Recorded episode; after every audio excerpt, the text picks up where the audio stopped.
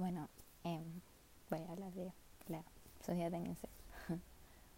Um, bueno, la sociedad ateniense estaba formada por distintos grupos sociales. Estaban los, los latifundistas, que eran las personas con grandes propiedades, como propietarios de tierra, en verdad, no propiedades, que tenían bastante dinero, la verdad. Estaban luego los artesanos, que con recursos como las ovejas, la arcilla, la regla, etcétera, estaban encargados de ganarse la vida.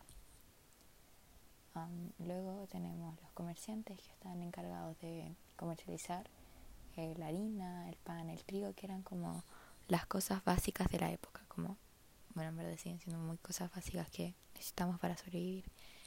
Y luego tenemos los campesinos que cumplían el rol de pues, cosechar la comida, etcétera, etcétera. Y luego tenemos a los esclavos, que eran los que estaban forzados al trabajo duro, por ejemplo, cargar cosas pesadas, las construcciones, etcétera, etcétera, etcétera. Y claramente no todos tenían los mismos derechos. Los latifundistas, dueños de tierras, eran ciudadanos, hombres libres, que habían nacido en Atenas y de madre y padre ateniense, pero que tenían muchos más derechos que una mujer y tenían muchos más derechos también que un esclavo. La familia en Atenas era muy básica, era una institución demasiado básica. Estaba formada por el esposo, la esposa y los hijos, que era la familia nuclear, aunque en esta familia no era nuclear, pero también se considera familia los parientes dependientes y a los esclavos, ya que todos estos estaban unidos por una por economía.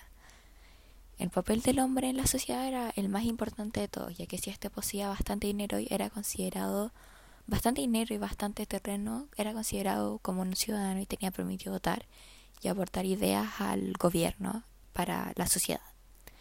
En cambio, una mujer era las que se encargaban del cuidado del hogar, del cuidado de los niños y prácticamente de eso, no, no eran consideradas ciudadanas libres ya que tenían que estar casadas la mayoría y con hijos y eso era su rol en la sociedad.